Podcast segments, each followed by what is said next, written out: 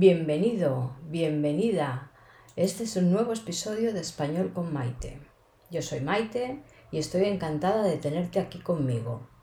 Hoy te hablaré de un sabor especial, a flavor, sabor. Cada día, mientras desayuno, consulto la prensa o los blogs que sigo y elijo algunos artículos para leer.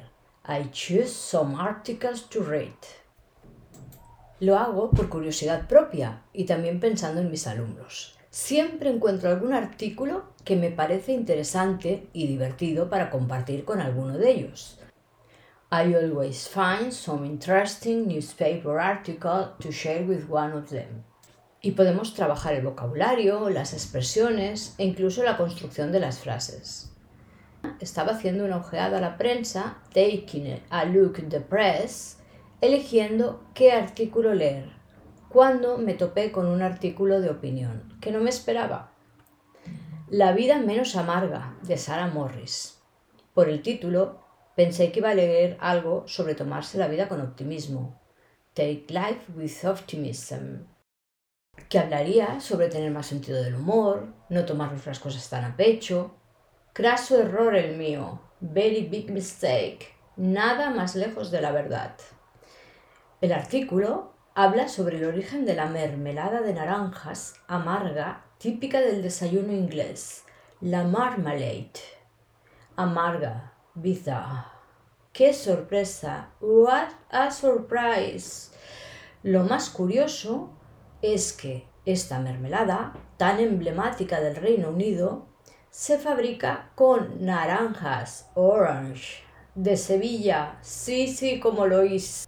La mermelada británica se inspiró en las naranjas amargas de Sevilla.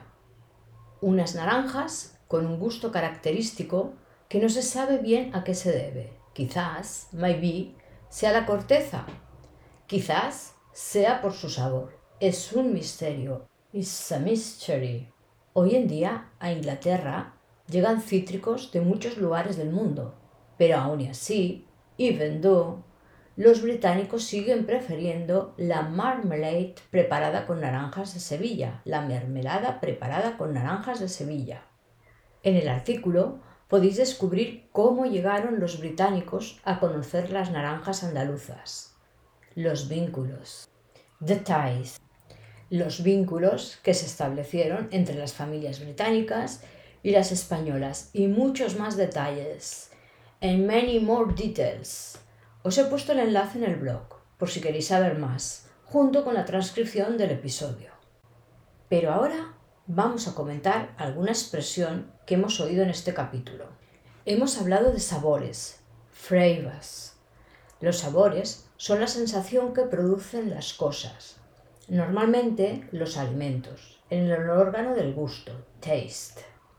Dulce, sweet, salado, salty, amargo, vita, ácido, acid y el último que se ha añadido a la lista, el umami.